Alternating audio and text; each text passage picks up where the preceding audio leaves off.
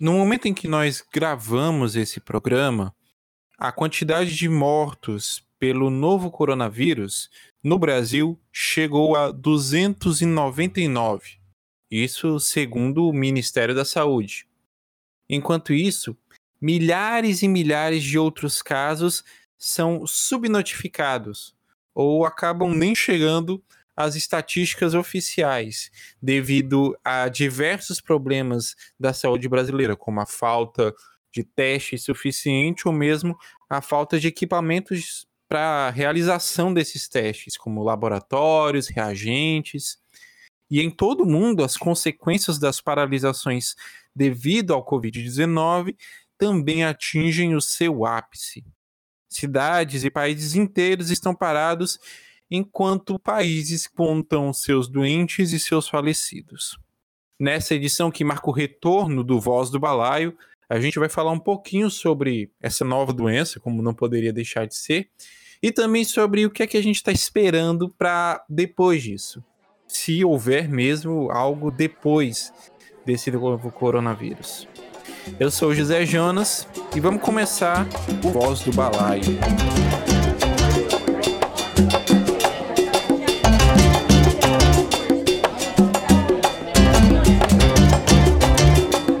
Ok, pessoal. Antes de mais nada, é, relembrando que Voz do Balaio é um podcast que faz parte do jornal Balaiada, um site que contém diversas notícias e opiniões sobre a luta de classes no Brasil e no mundo. E você pode estar ajudando a gente com esse projeto e a desenvolver todos os nossos outros projetos através do catarse.me barra balaiada.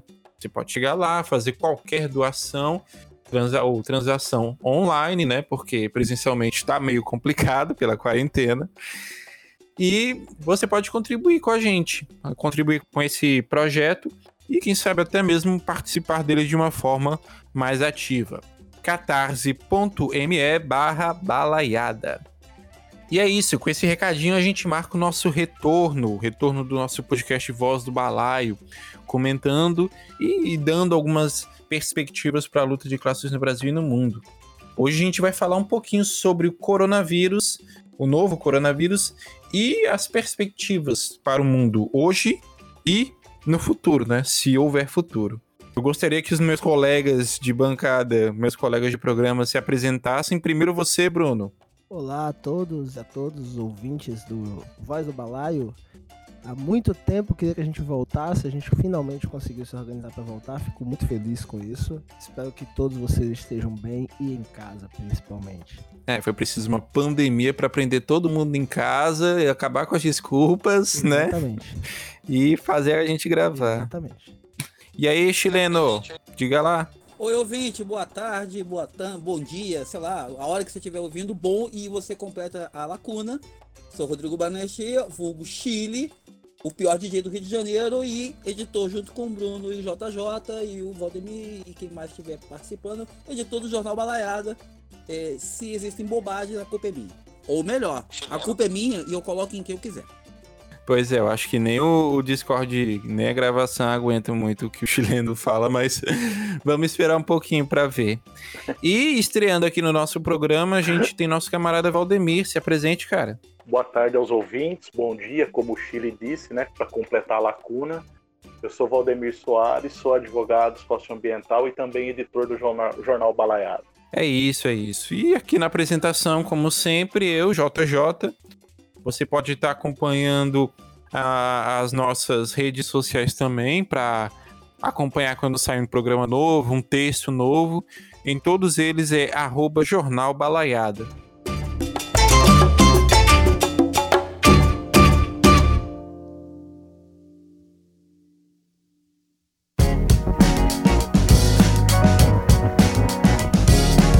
Em primeiro lugar, tá todo mundo participando dessa experiência coletiva que é a quarentena forçada, uh, cada um na sua casa, ou pelo menos a maioria das pessoas está experienciando isso nesse momento, né?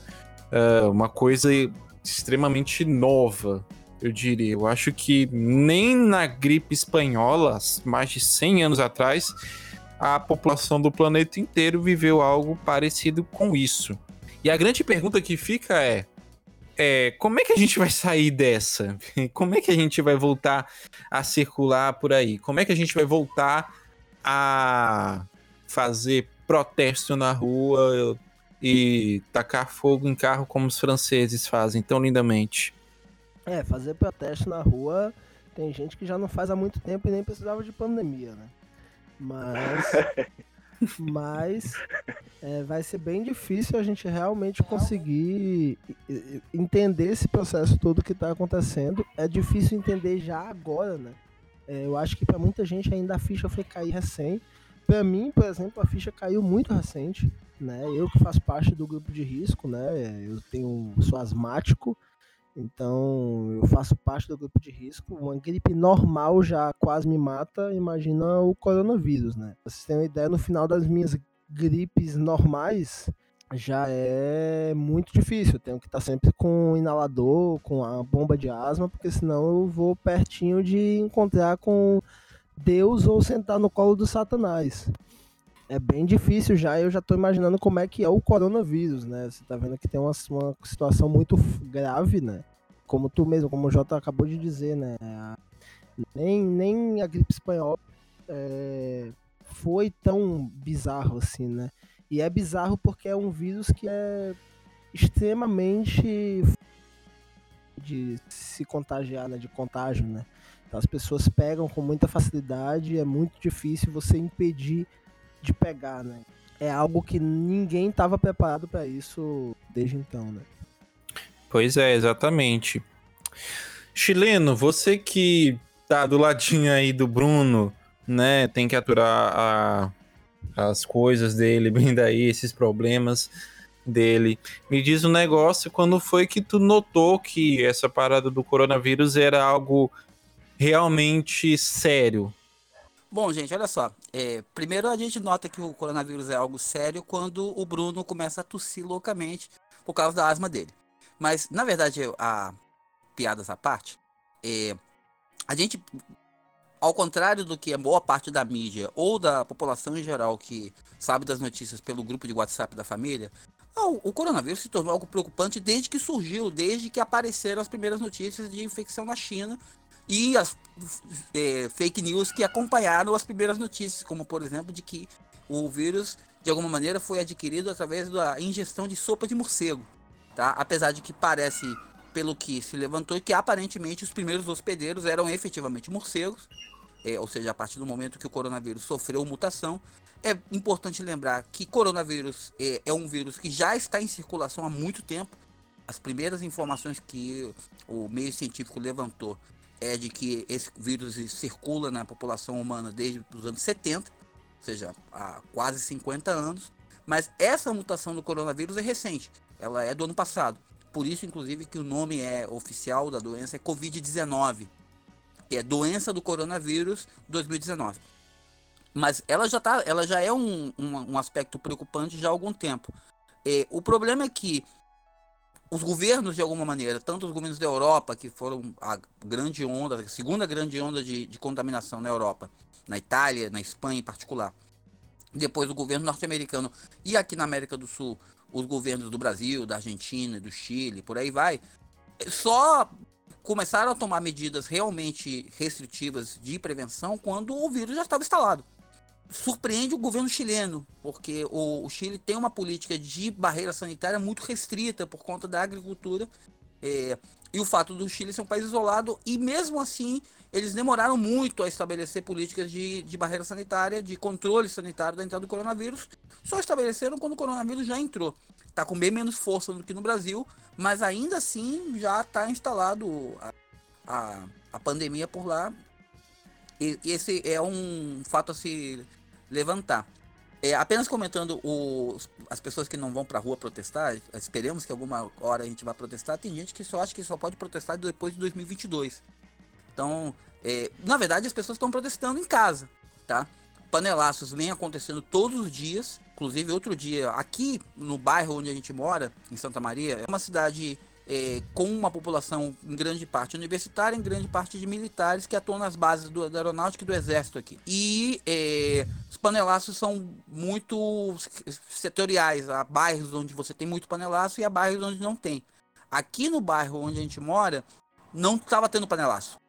Exceto ontem ou anteontem, que foi no dia do pronunciamento do Bolsonaro, o último pronunciamento por televisão, que aconteceu pela primeira vez desde esse início da onda dos panelaços, que aconteceu o panelaço por aqui. Nas grandes cidades, Rio de Janeiro, São Paulo, Belo Horizonte, Porto Alegre, estão havendo panelaços todos os dias nos bairros, tanto nos bairros de classe média quanto em alguns bairros populares, em outros não. O que mostra que a população está muito insatisfeita com a forma como o governo está tratando a, a, a, questão.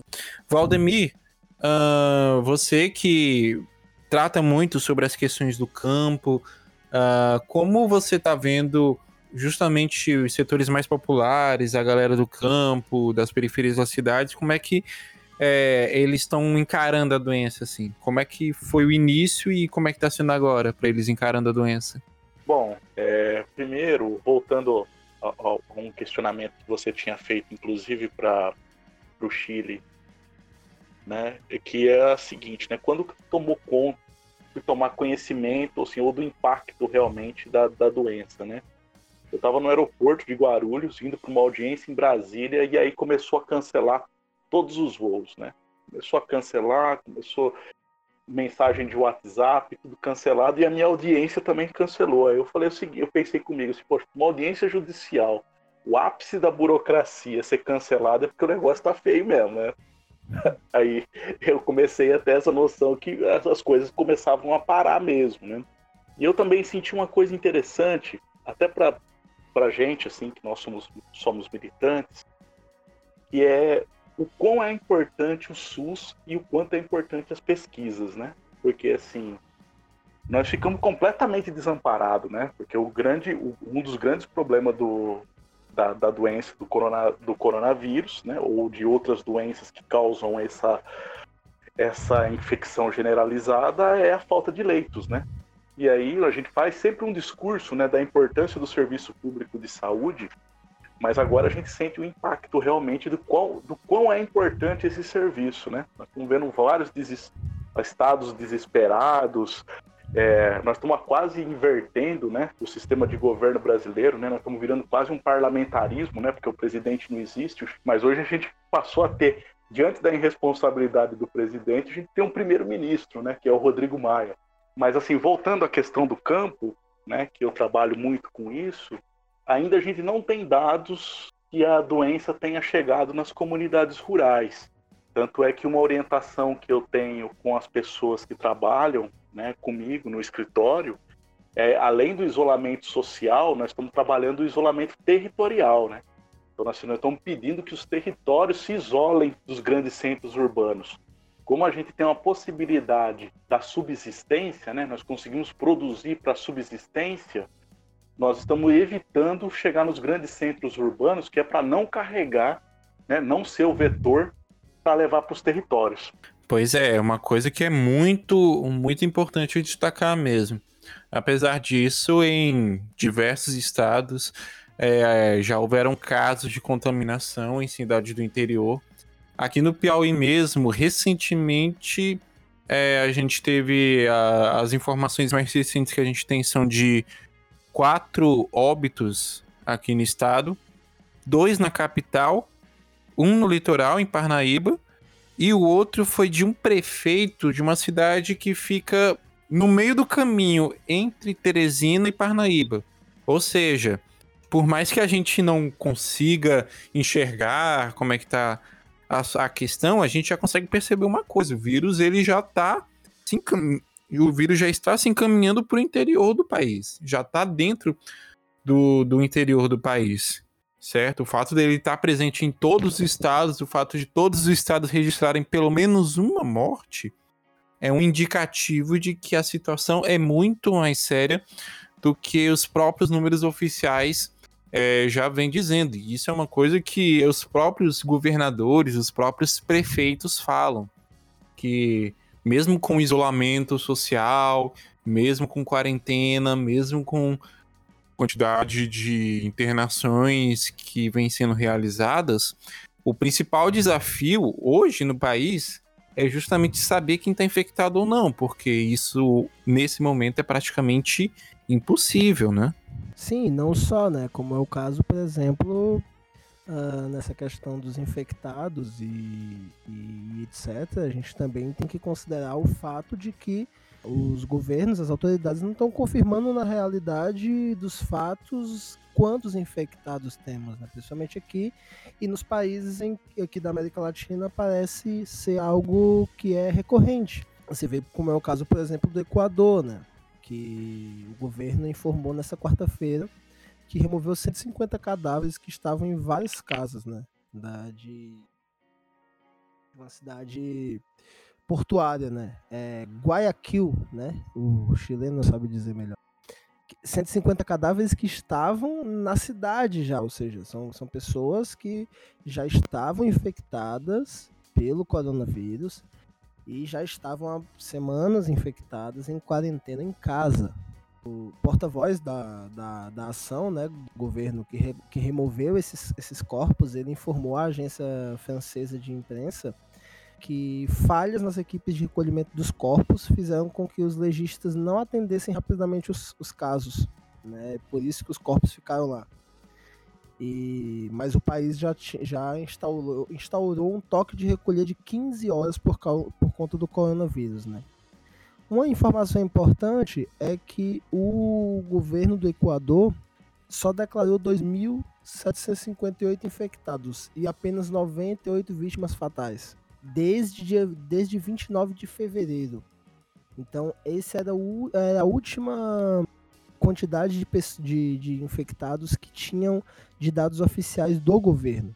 E isso se reflete, claro, eu imagino que também no Brasil. A gente tem vários casos de pessoas informando que estão tendo, estão acontecendo mortes que não estão sendo registradas como coronavírus e que os parentes sabem que era coronavírus, né? Diferente do que o governo está falando, que existem alguns setores do governo que estão dizendo que estão criando mortes por coronavírus para criar o pânico, como é o caso do primo do porteiro do prédio de alguém, né? Ninguém sabe quem é, mas tem uns 50 primos de porteiro que morreram trocando um pneu de caminhão, mas foi vírus e não é verdade. A gente sabe que na realidade o que está acontecendo é exatamente o contrário, né? As pessoas estão morrendo por coronavírus e estão inventando qualquer desculpa, como por exemplo trocar o pneu do caminhão, para dizer que não é coronavírus, né? E isso é muito é, é muito preocupante, principalmente pelo fato de que sem saber os dados oficiais, nós não temos como saber a situação real dos trabalhadores, que esses sim são os principais afetados por essa pandemia. Diferente do que o governo quer dizer e quer vender para as pessoas e achar que uh, o principal problema é a economia, o principal problema é que as pessoas podem morrer de verdade. Por mais que a situação não esteja fácil para a classe, principalmente para o precariado, não esteja fácil, mas o problema é que as pessoas podem sair nas ruas para trabalhar e conseguir comida, mas podem morrer de coronavírus porque não vai ter atendimento para todo mundo. Isso é um negócio que é muito sério, não é brincadeira. Né? Pode parecer loucura pode parecer que as pessoas estão com alarmismo, mas é porque o problema está muito sério. Né? Eu, por exemplo, meus pais, todos dois são autônomos, né? Minha mãe trabalha com pesquisa de, de mercado e meu pai é pedreiro. Tá? Então, meu pai não trabalha de carteira assinada e minha mãe também não trabalha de carteira assinada. Eles estão há um mês que eu esse mês vou ter que mandar ajuda para eles porque eles não têm o que comer dentro de casa. Essa é a situação. E olha que meus pais não são lá trabalhando estão precarizados assim. Imagina os trabalhadores mais precarizados. Imagina a situação que estão os trabalhadores das periferias das grandes cidades. Eu não sei como é que está a situação de São Paulo, acho, mas eu imagino que São Paulo deve estar literalmente uma selva, né? Aqui a situação está bem, bem, bem complicada. Se é assuntado, por exemplo, por alguns veículos aí de comunicação, que são 10 mil testes parados para ser confirmado se tem coronavírus ou não. É, é, muito provável que tenha mortes que ocorreram por coronavírus e a gente só vai saber disso o ano que vem. E é aí que a gente volta a dizer, a, a discutir aquela situação, né? O Brasil é completamente despreparado na sua pesquisa, completamente despreparado na sua questão de serviço público, não consegue direcionar nem seu parque fabril para produção de equipamentos de saúde, né? Acabamos de ver hoje uma discussão agora pela manhã, onde já existe uma guerra comercial entre países aí do imperialismo por equipamentos. Então, assim, o capitalismo ele acaba sobrevivendo da própria tragédia humanitária, né? Então, assim, já tem uma disputa entre ventiladores, kits de teste, é, equipamentos de segurança. Então, assim, tá, tá se virando um caos, inclusive comercial, que o capitalismo mesmo vai sobreviver disso, né? Ah, com certeza, com certeza. É um caos gigantesco. As notícias mais recentes falam que, inclusive ontem, o próprio. Ontem, no caso, dia 1 de abril, né? Isso que eu vou falar não é mentira. O próprio ministro da, da Saúde afirmou que uh, grande parte da, dos produtos, respiradores, máscaras e outros insumos que seriam utilizados, que seriam comprados é, da, da Coreia, da China e de outros países que o Brasil iria importar, tiveram seus contratos cancelados, porque as empresas justamente não conseguem dar conta de produzir em tempo realmente hábil e também porque agora com a explosão de casos nos Estados Unidos, eles literalmente paparam tudo. É, o governo norte-americano mandou mais de 20 aviões para a China só para buscar equipamento é, é algo extremamente tenso, é uma situação que nunca antes a gente viu é, na história da humanidade, essa, essa corrida é, desenfreada. Óbvio que a gente já viu assim, diversos problemas de epidemias, pandemias é, muito sérias, como por exemplo a do H1N1, a do vírus ebola, mas com a taxa de letalidade e com o nível de espalhamento em todo o planeta, como a gente está vendo com esse vírus da Covid-19, com o novo coronavírus, é com certeza a primeira vez em séculos.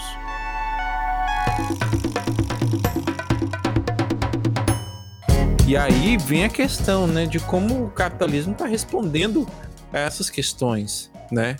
Enquanto uma epidemia assola o mundo, a Arábia Saudita e Rússia mantêm uma guerra por causa do preço do petróleo. É, as indústrias farmacêuticas estão numa corrida desenfreada para saber quem é que vai encontrar a cura da doença primeiro e, principalmente, quem vai lucrar mais com isso. Tipo, até a Associação Nacional do Tabaco dos Estados Unidos está correndo para encontrar uma vacina. E isso também diz muito sobre quais são as respostas dos governos quanto que está sendo ofertado às famílias mais pobres, como está sendo, qual é a velocidade né, desses auxílios, dessas ajudas. É, é, é algo que né, os governos não estão sabendo responder, principalmente o nosso. Não, e é interessante, Jó, que é o seguinte, né? No meio dessa crise toda humanitária, que envolve também a questão da, da crise né, profunda que o capitalismo vem se, vem se arrastando desde 2000, 2008, o filho do presidente começa a fazer ataques no, ao maior parque fabril da produção de equipamentos de saúde. É, existe toda uma briga, uma entrada dos Estados Unidos na compra desses equipamentos e, e o deslocamento logístico dos Estados Unidos para a China para trazer todos esses equipamentos e no meio de toda essa discussão, o filho do presidente fica fazendo deboche, fazendo brincadeira, o próprio presidente fazendo brincadeira também, enquanto o mundo todo está se voltando para isso. Tem um dado interessante que saiu a semana passada da Confederação Nacional da Agricultura. A semana passada também a ministra da Agricultura de determinou por portaria que a agricultura passa a ser atividade essencial. Mas ao mesmo tempo, as exportações para a China tiveram um aumento de 7,9%. Porque a partir do momento que as pessoas ficam em casa, elas precisam ser abastecidas. Né? E da mesma forma o Brasil, né? a partir do momento que você determina um isolamento social, o consumo das famílias passa a ser maior. Né? Então, assim, o, o agronegócio passa a sobreviver da, da própria tragédia humanitária que está acontecendo no Brasil, ou no mundo, né? no Brasil e no mundo. No mundo inteiro só teve 51 mil óbitos até agora, né? Diferente, por exemplo, de 103 mil primos de porteiros que morreram de meio-dia de sábado, dia 28 de março, até as 11 horas da manhã desta segunda-feira, dia 30.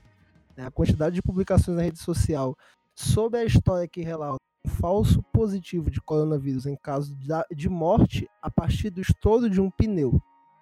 A fake news ganhou tração a partir de uma publicação da deputada Bia Bix, do PSL do Distrito Federal, e foi perdendo força depois que opositores do governo expuseram que não havia confirmação sobre o ocorrido.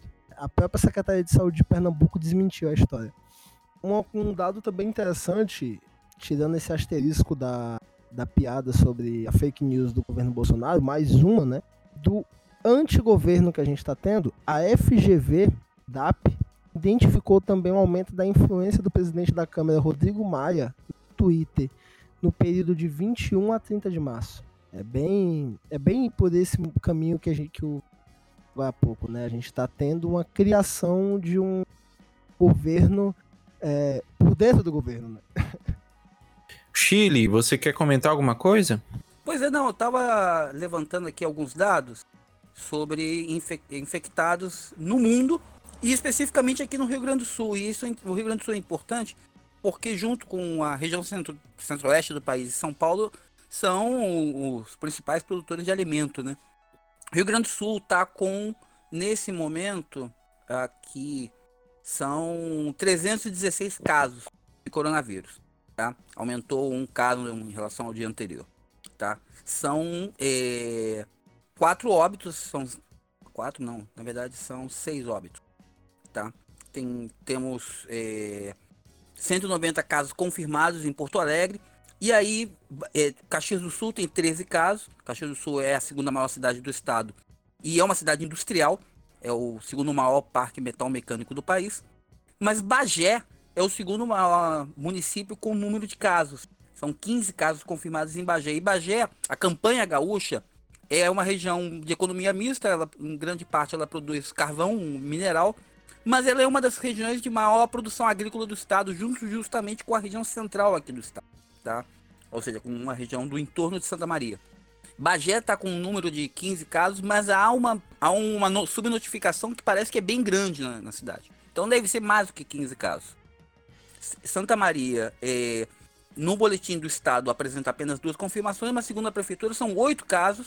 Por quê? Porque o governo do estado apresenta os dados é, oficiais feitos pelo laboratório estadual, enquanto é, pelo LACEN, né, que é o laboratório central do estado, Enquanto na, a prefeitura apresenta, eh, além dos dados do LACEN, dados feitos por laboratórios credenciados da rede privada.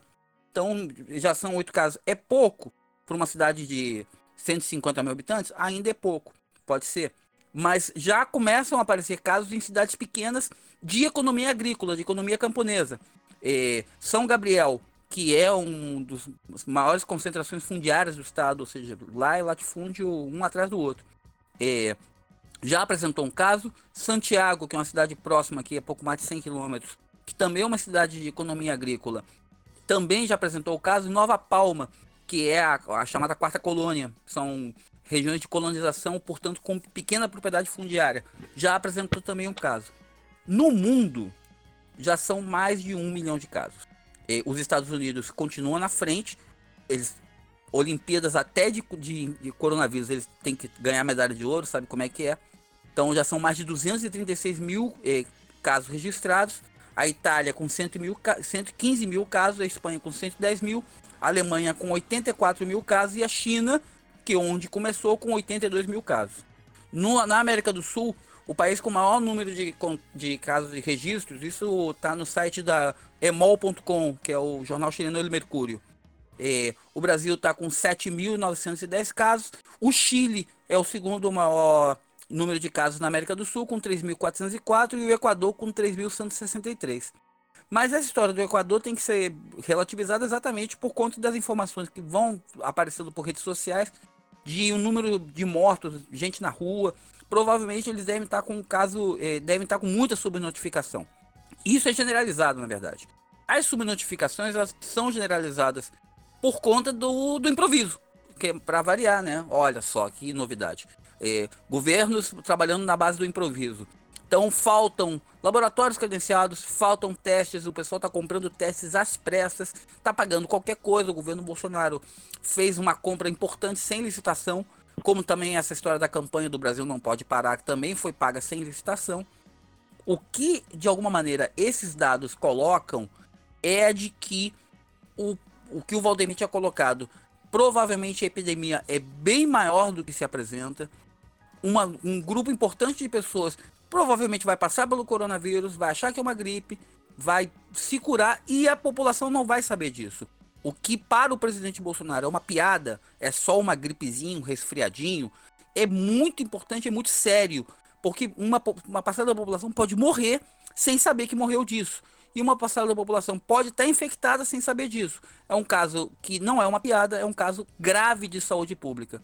No meio dessa briga toda, você vê, por exemplo, alguns casos, tirando o nosso presidente com histórico de atleta, risos, tirando ele, a gente tem outros países do mundo em que falam em tratar a situação com sexo, vodka e sauna, como a Bielorrússia, Belarus, né, agora o nome, Europa Oriental, e ao mesmo tempo também na Europa você tem um governo que é muito, mas muito mesmo alinhado ao governo brasileiro do Viktor Orbán na Hungria, que praticamente aproveitou a situação toda e deu um golpe de Estado. Aproveitou que a crise gerada pela pandemia e tomou para si plenos poderes através do parlamento, que é algo extremamente execrável. E com isso você também vai ver o aumento das crises humanitárias, o aumento é, de problemas de desabastecimento, por exemplo, o que está sendo feito, por exemplo, com as milhões e milhões de vítimas das guerras, como por exemplo a guerra da Síria, o que está sendo feito com os milhões e milhões de refugiados nesse momento. E isso é um problema que vai em todos os níveis, em todos os lugares. As respostas que o sistema capitalista vem dando até agora não são suficientes e não estamos falando apenas da procura por uma cura. Estamos falando do cuidado dos doentes e do cuidado daqueles que podem vir a ficar dentro, aqueles que podem vir a ser contaminados. Eu acho uma coisa interessante que, que eu estava discutindo com alguns amigos aí. Por exemplo, a gente tem várias catástrofes humanitárias, né? A própria guerra da Síria, né? Várias discussões e, e ataques aos direitos humanos que acontecem no Oriente Médio e vários no, na, no continente africano. Mas assim, muitas dessas discussões, de forma global, elas são muito superestruturais, né? Então, por exemplo, nós estamos discutindo uma questão na África, mas a gente não sente os impactos dessa situação da África. A África está discutindo alguma coisa da Oceania, mas não sente os impactos disso. A Ásia está discutindo algumas, algumas coisas da América do Sul, mas não sente os impactos disso. Eu acho que um ponto fundamental da, da Covid-19 é que ela acertou os modos de produção global. Então, assim, ela, ela parou um sistema econômico que fazia a economia do mundo girar, que era a China. A China parou, teve impacto na economia mundial, né? Os Estados Unidos passa a parar também, vários países da, da Europa estão parando, América Latina para, no Brasil, então vários estados estão completamente parados. Aqui no estado de São Paulo, por exemplo, você anda em ruas de cidades está completamente deserto né, várias, vários estabelecimentos parados. Então, assim, é, passa a ser uma situação objetiva.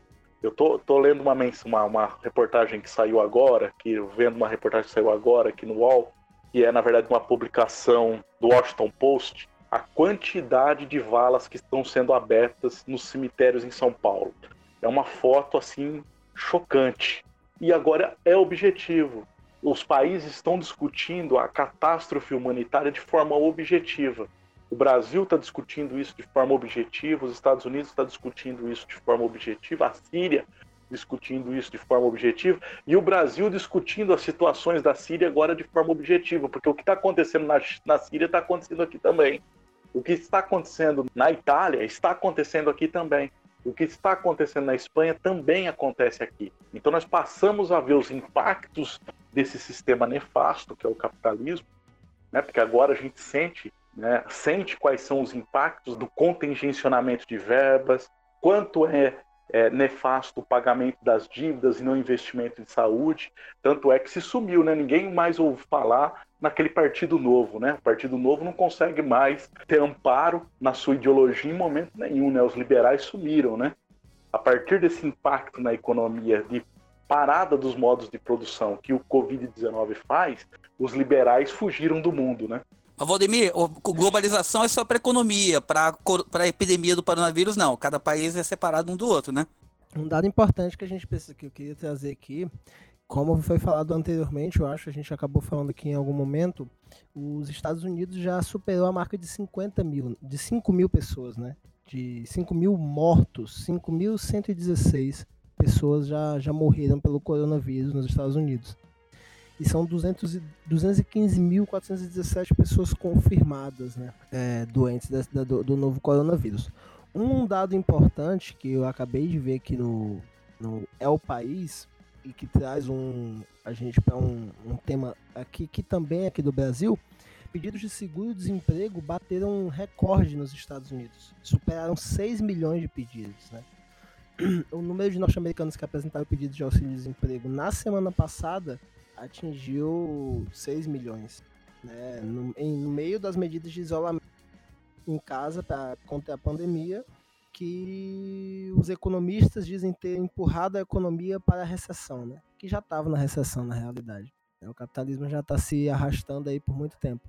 Uma coisa que eu ouvi hoje na, no rádio, pelo aquele cara do. Esqueci agora o nome dele, que tem a voz engraçada aí, fina, do governo Bolsonaro. Esqueci agora o, o nome do, do elemento. Mas ele falava sobre o, o acordo que o governo fez com as empresas né, para salvar as pessoas. Ele disse que agora, a partir desse momento, é o seguinte: a empresa ela vai poder fazer um acordo com o trabalhador. Tá? Para ela não demitir o trabalhador, ela pode reduzir a carga horária do trabalhador em até 70%. E quando reduz a carga horária do trabalhador, reduz também o salário. Então, o que, que o, que, que o trabalhador vai poder fazer? Né, de acordo com o governo, ele vai poder negociar com o patrão e o patrão vai dizer, olha, eu vou, te eu vou reduzir 5% da tua carga horária. E aí ele vai reduzir 25% da carga horária do trabalhador e o trabalhador vai procurar o governo para conseguir 25% de seguro-desemprego. Então, se o trabalhador tiver 25% de redução, ele pede 25% de seguro-desemprego. Se ele tiver 50% de redução, ele vai pedir 50% de seguro-desemprego. Se ele tiver 70% de redução, ele vai pedir 70% de seguro-desemprego. E se ele tiver 100% de redução, ou seja, se ele for demitido, ele vai pedir o seguro-desemprego integral.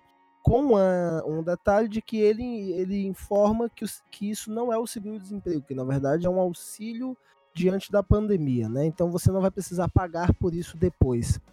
É, é muito interessante a preocupação que o governo tem com o trabalhador, né? É. Bolsonaro fala de salvar a economia e por isso as pessoas têm que voltar ao trabalho.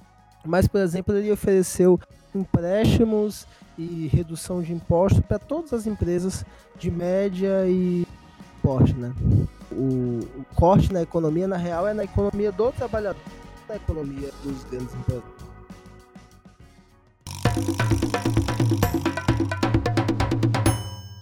Antes da gente finalizar, eu só queria saber uma coisa de vocês, com base em toda essa situação calamitosa que a gente está vendo, né? Ao mesmo tempo em que a gente vê essa crise enorme, a gente também vê exemplos em que a própria população está se autogerindo. Em algumas comunidades, a própria população está se organizando para estocar materiais, distribuir para a população que mais precisa, é, campanhas e mutirões para para limpeza, para doação de materiais de higiene, materiais de limpeza, que são as armas que hoje a população tem para combater tudo isso, né? E, e ao mesmo tempo você vê um crescimento no sentimento de ira, de revolta contra o governo federal e contra alguns governos estaduais também que não vêm adotando as medidas necessárias. E eu queria saber de vocês, o que é que vocês estão encarando? O que é que vocês estão vendo para depois dessa quarentena? O que é que a classe trabalhadora pode fazer nesse momento, durante a epidemia, e como é que o mundo vai estar? Qual é o mundo que os trabalhadores vão encontrar depois que essa pandemia toda tiver um fim? Bom, eu vou começar então aqui falando sobre algumas ações né, que o movimento aí rural está tá fazendo. Né? Primeiro é que o, o, nós estamos discutindo muito essa questão que eu já havia falado aqui durante, durante essa conversa, do isolamento territorial. Né? Então, assim, evitar que as, os territórios fiquem muito próximos da cidade.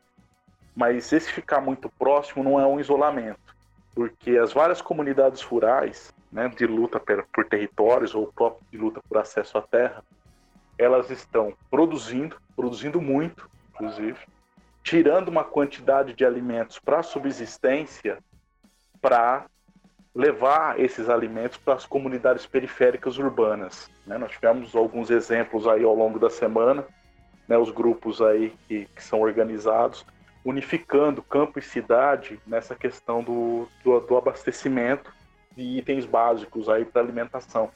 Construção de kits realmente, né? Só uma comunidade que eu trabalho aqui, né, que eu tenho trabalho realizado com eles, foram distribuídos 200 kits na semana passada para periferia, para movimentos organizados de, de luta por moradia na periferia.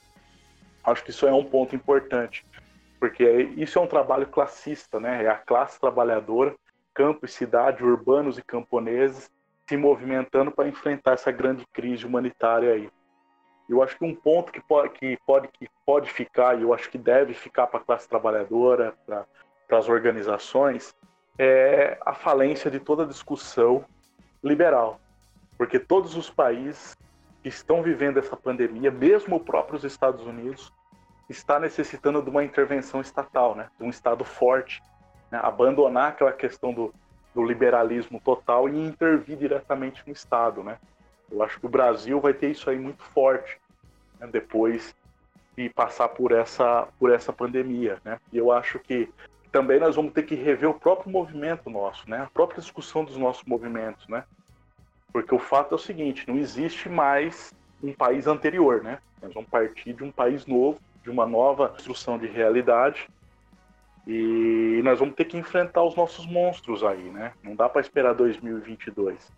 Né? Nós vamos ter que ir uma situação imediata, fazer uma construção aí dos de baixo para enfrentar toda essa crise que não vai parar agora, por mais que sobreviva a essa questão da pandemia, que seja vencedora essa questão da pandemia, que não atinja tantas pessoas como são os dados que nos aparecem agora, mas existe uma falência do sistema liberal completamente, né?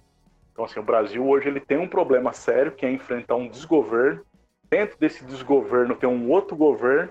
Então, assim, tem, tem outras forças gerando isso e a gente tem um problema sério que é nossa própria, nossos próprios movimentos, movimentos progressistas aí ditos de esquerda, né? Que estão, na verdade, eu, eu fiz até uma provocação essa semana, onde a gente, na, na verdade, o Brasil enfrenta a pandemia do Covid, enfrenta o Bolsonaro, mas enfrenta a própria esquerda que sustenta o Bolsonaro ali, né?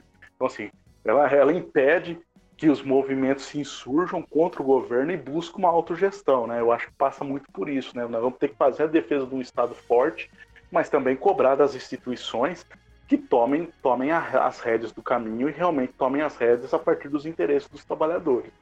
Sim, eu concordo. Eu acho que uma das primeiras mortes do que o coronavírus trouxe para as estatísticas foi a morte do turismo, né? Completamente. Isso é isso fica claro, né? Você pega países, grandes economias que estatizaram hospitais privados, né? Foi a primeira, primeira medida a ser colocada em prática foi a estatização de, de, de hospitais privados, né? Além do exemplo aqui do Brasil, né? As principais universidades federais, né? do país são, as, são os espaços onde estão fazendo mais testes, mais pesquisa, né? mesmo em, com as dificuldades que o governo está impondo para essas instituições, são as instituições públicas do Estado que estão enfrentando o coronavírus. Então isso acaba com o discurso liberal, né? Porque no caso o mercado queria que as pessoas se fudessem e fossem para rua trabalhar, porque senão acaba com o mercado, né? Ele precisa de, de pessoas trabalhando para poder funcionar, né? Acaba com, com a possibilidade de mercado, né? E etc. Uma coisa muito importante a se dizer, acabei de ver aqui no Terra né, que uma vacina oral contra o Covid-19 já está nos estágios finais, né? Um grupo de pesquisa financiado pelo governo israelense, que nem deveria existir esse estado na real, mas existe por enquanto, já prevê testes em humanos para 1 de junho.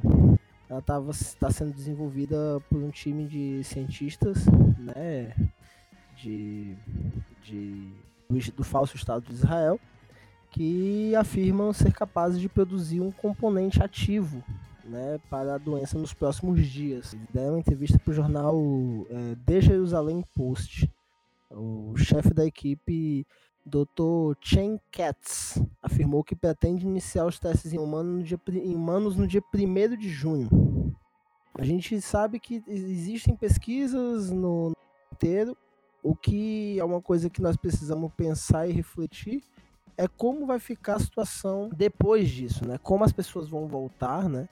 É, não vai ser algo fácil e se essa, se quando for desenvolvida uma vacina, se vai ser possível que isso seja disponibilizado em massa e a produção seja feita em massa para que as pessoas possam voltar. Então são muitas incertezas, a gente vai ter que continuar acompanhando para poder saber. E isso serve de lição até mesmo para muita gente, né? Para nós que já sabemos que a única saída para a classe trabalhadora é a classe trabalhadora, tá tudo tranquilo. Mas isso está servindo de lição para muita gente que ainda cansa, cansa em repetir que existe uma saída para a classe trabalhadora por fora do socialismo, que não existe, né? É, a única saída para a classe trabalhadora é sobreviver, a classe trabalhadora é viver, na verdade, não sobreviver, é o socialismo, é o comunismo, é o único jeito para a classe trabalhadora. É isso aí, Bruno. E tu, Chile, ainda acha que vai existir pedra sobre pedra até o fim do isolamento social? Não, vai, vai, vai. A capacidade que a sociedade tem de sobreviver não é nem o capitalismo. A capacidade que a sociedade tem de sobreviver a essas coisas é muito grande. E especialmente o pessoal do Rio de Janeiro, porque você sabe que se tiver uma, um apocalipse, vão sobrar vendedores de água e baratas gritando: é, é um real, água é um real coisa de carioca. Mas piadas à parte, tem algumas questões que me preocupam, tá? E que levam muito ao que o Bruno falou. Tá? A primeira coisa é em relação à pesquisa científica, gente. Pesquisa científica séria. Tem um texto muito bom no portal Balaiada, tá lá no nosso site, do Rafael Furtado, professor da Universidade Federal do Espírito Santo, sobre o uso da, da cloroquina e da hidroxicloroquina tá? De como é que todo o carnaval que o governo Bolsonaro, mas não somente ele, o governo Trump também, armou sobre essa história, é uma cortina de fumaça e está baseada em informações completamente furadas. Então é criminoso, mais uma vez é criminoso que o governo Bolsonaro e o governo Trump, ou seja, que a ala ultradireita dos ultraliberais andam fazendo em relação à Covid-19, tá? Apontando a possibilidade de um uso de um remédio que sequer foi testado. E, nesse aspecto, o, o, Estado fictício de Israel, pelo menos, está sendo um pouquinho mais sério. É, inclusive, é, é importante para Israel ter um, uma cura para o coronavírus, ou pelo menos uma vacina, na medida em que é um Estado que depende muito da segurança das suas fronteiras. É muito, eles são muito ciosos disso. Ah, de alguma maneira, manter esse controle sanitário é importante como uma forma de uma, como um reforço na política de apartheid social que eles praticam sobre especificamente sobre a questão econômica, tá? O, o, o, assunto do momento, um dos trending topics no Twitter é a medida provisória 936, que estabelece a redução salarial. Já brotou aqui num dos grupos de WhatsApp que uma das, uma das metalúrgicas de Caxias do Sul, a Mundial, já anunciou eh, parcelamento de salários, conforme um decreto assinado eh, pela Prefeitura de Caxias de suspensão de atividades industriais, eles vão começar a pagar salário parcelado. Tá? O salário de mês de março vai começar a ser pago somente no dia 6 de abril em parcelas. A MP 936, além de ilegal, porque ela estabelece que o acordo entre empregado e empregador para redução salarial é individual, não é feito através do sindicato de categoria, então já, já passa por cima da CLT. O Valdemir pode dar uma última comentada antes de a gente encerrar. Além disso, ela é absolutamente imoral. Ela é absolutamente criminosa, porque é do tipo, as pessoas estão com trabalho, com problemas para chegar ao trabalho, não, não é, tá errado ir para rua trabalhar. Aí, como elas ganham, como, como elas vão ser premiadas pela quarentena? Elas vão ser premiadas com uma redução de salarial que pode chegar até 70%. Isso se não forem demitidas, que é o caso do é dono da rede de restaurantes Madeiro, o Júnior Durski, que demitiu 600 funcionários.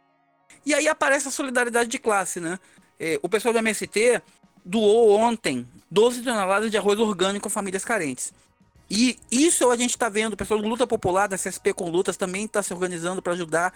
Isso a gente está vendo o que é solidariedade de classe nessa hora. E o que é a falta de solidariedade entre classes opostas.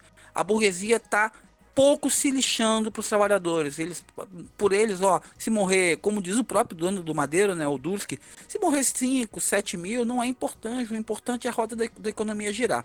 E aí, Estado forte. Estado forte para a burguesia, na boa. Nem eles querem mais isso. A, a, a crise mostrou a importância do keynesianismo para resolver, ou seja, a importância da intervenção do Estado para resolver esse tipo de coisa. E eles vão teimar e falar: não, não tem isso, não tem isso, não precisa, não precisa, tem que ter estado mínimo e por aí vai. Então, o ultraliberalismo, ele morre esperneando. Ele morre dizendo: não, eu tô bem. Parece viciado que tá morrendo de overdose está dizendo: não, eu não sou viciado, eu paro quando eu quiser. A burguesia está viciada em ultraliberalismo. Vai ter uma overdose e vai morrer esperneando. Então, o que o Bruno aponta é isso a burguesia não é capaz de cumprir nem mais o seu próprio programa. A classe trabalhadora tem que tomar as rédeas da história em sua mão e para poder cumprir não é nem o programa dela, é o pior, é o programa de controle da, da epidemia nos limites do capitalismo, que é o que? O Estado organizar a economia, organizar a sociedade para garantir que as pessoas não morram. Nem isso a burguesia mais é capaz de cumprir. O que dirá o resto? Valdemiro, o Chile falou sobre a MP936. Você tem alguma coisa para comentar mais sobre ou é, falando alguma coisa bem rápida só sobre a 936, é que, na verdade, ela é decorrência já de toda a reforma trabalhista que vem desde 2019, né? E vem se avançando aí, né? Tanto as mudanças na CLT para fortalecer cada vez mais nessa essa discussão individual do contrato de trabalho, né? A MP 936 ela deixa muito claro isso, né? a anterior, que o Bolsonaro acabou mudando alguma, alguns pontos a partir de toda uma, uma rejeição aí da sociedade, mas ela também deixava bem enfático isso, né? Os acordos podem ser, ser feitos de forma individual, né? Ela tira completamente a participação dos sindicatos. E isso é uma decorrência já de todas as mudanças, né, que vem, vem sendo feitas na CLT. É, é muito complicado, porque nesse momento de isolamento, é, o trabalhador também ele fica meio que acuado, né? Porque ele não sabe muito. São vários discursos, né? Hoje as centrais, as centrais sindicais se reuniram aí para fazer uma discussão, mas elas fazem também boa parte delas, com exceção da CSP com lutas, que nem foi para essa reunião, eles discutem a questão seguinte: vamos discutir a questão superestrutural, né? Vamos discutir é, não, não, não, traz uma situação objetiva. Nós vamos fazer o que contra uma medida provisória como essa? Quais são as formas que a gente atua de forma objetiva para barrar isso? Então, assim, não se tem um caminho para a classe trabalhadora a partir de, de outras organizações políticas, né? É necessário o seguinte: nós vamos parar completamente agora, em quarentena, em defesa das vidas dos trabalhadores e dos salários. Não. Algumas centrais sindicais que deveriam ser o suporte da classe trabalhadora nesse momento contra esses ataques, na verdade elas querem é negociar com o governo o menor impacto possível, seja. Não, elas não partem do direcionamento seguinte, não, é garantia de emprego, garantia de salário e paralisação em defesa da vida. Eles não têm essa linha política. Entendeu? Isso fica muito complicado. É por isso que vai enfraquecendo cada vez a organização dos trabalhadores. Alguns trabalhadores, por exemplo, como o sindicato, por exemplo, de São José dos Campos, no começo da epidemia ele já declarou estado de greve e parou as fábricas e foi para a da porta das fábricas fazer piquet. Outros sindicatos não. Outros sindicatos não. Eles de forma indireta, eles acabam defendendo o, o, o discurso de João Dória e de vários outros aí, que tem que fazer a manutenção da economia, fazer a economia girar para defesa de empregos. Não, agora temos uma questão humanitária, é defesa da vida e salário. Mas com posicionamentos. Primeiro é defesa da vida.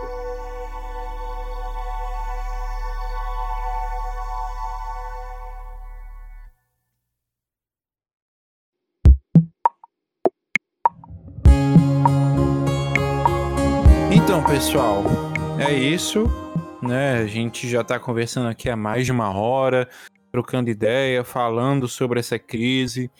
E é muito importante que a gente tenha em mente essas perspectivas, tenha em mente essas lutas. Não é porque parte da classe trabalhadora está obrigada a ficar dentro de casa que a gente vai parar de se mobilizar, que a gente vai parar de lutar, muito pelo contrário.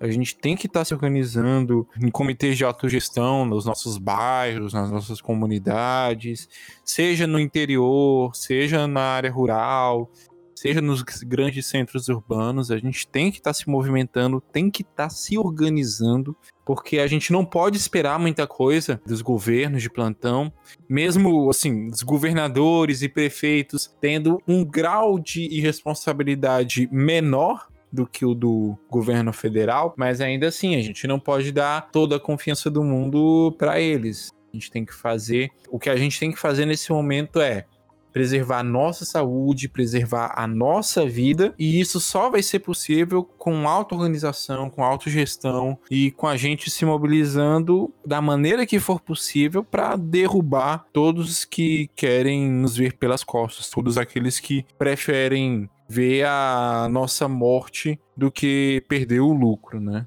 E isso inclui todos aqueles que estavam naquela nos carros de luxo, naquelas carreatas pelo fim da quarentena. Para finalizar, gente, para a gente sair com pelo menos um, uma, um pouco mais de esperança, de descontração, queria saber se vocês podem indicar alguma coisa para os nossos ouvintes para aproveitarem durante essa quarentena. Um filme, um livro, programa, um site, um texto, qualquer coisa. O que é que vocês indicam aí para nossa galerinha se ocupar a mente? Bom, eu posso fazer uma indicação aqui de um livro que eu tô lendo, que é do Ayrton Krenak, se chama Ideias para Adiar o Fim do Mundo. O pessoal vai ter um pouco da concepção do que pensam os indígenas, que pensam os indígenas a partir de tudo isso que está acontecendo, dessa crise do capitalismo e também dessa, desse falso discurso de sustentabilidade. Né, os indígenas dizem, né, a partir do Ayrton Krenak, sustentar o quê? Nós vamos continuar sustentando um sistema que nos oprime para garantir lucros privados para algumas famílias, para alguns grandes empreendimentos? Aí fica a minha indicação. Aí. Uma outra coisa que na verdade não é uma indicação, mas aproveitando que nós já estamos indo para os finalmente, né, já estamos nos finalmente, é convidar todos a ficarem atentos aí às redes do Balaiada, que ali a partir da semana que vem a ideia é que a gente tenha também, além do podcast Voz do Balaio, eu também vou estar tá fazendo um podcast chamado Cidade Sem Cor. Né? A ideia é que seja um podcast é, mais curto do que o Voz do Balaio e um pouco menos é, um pouco menos noticioso e um pouco menos de debate também, né? Vai ser um podcast que vai refletir ali sobre os setores mais explorados e os setores pobres da classe trabalhadora das grandes cidades. Ah, inclusive, o primeiro episódio que eu estou construindo vai ser justamente sobre o coronavírus com as pessoas em situação de rua, né, os trabalhadores em situação de rua. É um podcast que é uma experiência que eu estou fazendo individual no Balaiada e que eu já convido a todos para dar uma conferida ali para sexta-feira da semana que vem já vai estar tá saindo. Chile, qual a sua indicação? Então, eu tenho é, duas indicações e uma reivindicação. Mas eu vou começar pela reivindicação, tá?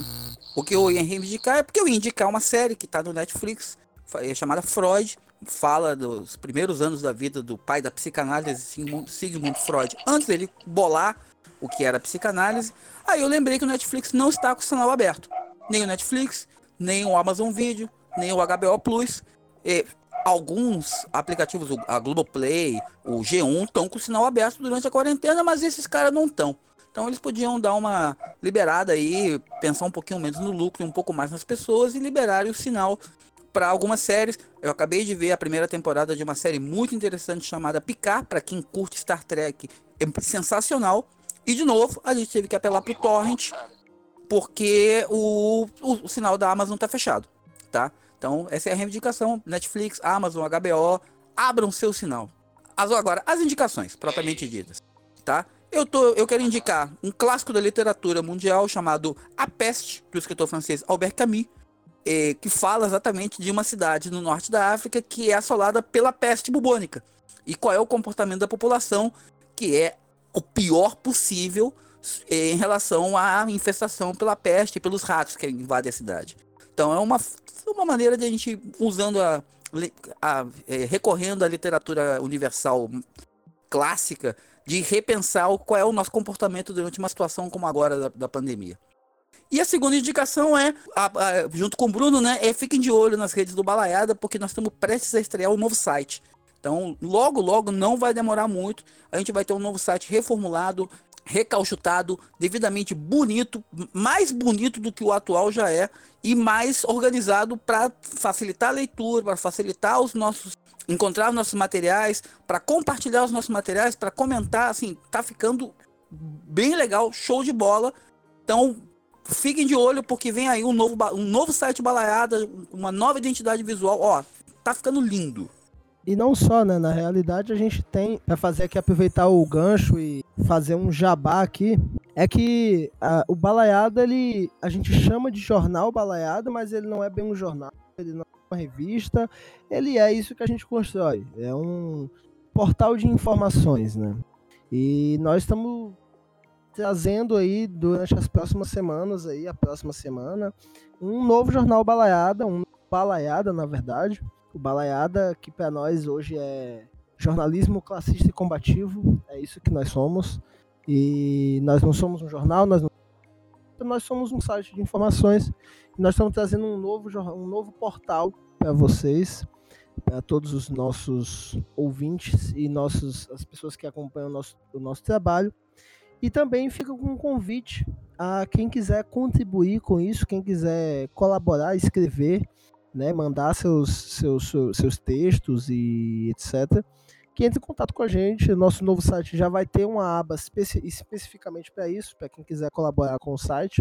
E para além disso, fazer mais uma vez aqui uma, uma solicitação para que você que acompanha o nosso trabalho, você que gosta do Balaiada, que contribua lá no nosso catarse.me barra balaiada, porque é muito importante para que a gente se mantenha no ar nós fazemos uma escolha, tá? Que é não colocar anúncios no nosso site. Todos os sites, absolutamente, inclusive de jornal independente e de esquerda, tem propaganda, mas nós acreditamos que quem paga a banda escolhe a música. E até mesmo propagandas de internet, do Google, nós não vinculamos no nosso site. Nós somos completamente independentes e o que mantém o Balaiada hoje são os nossos bolsos. Então a gente faz esse apelo a vocês aí que acompanham o jornal, que gostam do nosso trabalho, a, a colaborar também. E ficar de olho nas nossas redes sociais, que tem muita novidade legal chegando por aí. Então é isso, pessoal. Muito obrigado por terem nos acompanhado até agora. A gente já passa de mais de uma hora e quinze de gravação. Espero que vocês não tenham se cansado muito. E a gente volta logo mais nos melhores agregadores. Eu sou o JJ. E, por favor, gente, vamos ficar em casa, vamos respeitar as recomendações de saúde, porque a gente não vai derrubar esse governo estando morto, não, tá certo? Eu quero todos vocês, ouvintes, muito vivos, para que a gente possa festejar sobre as ruínas do capital, certo? Muito obrigado e até a próxima.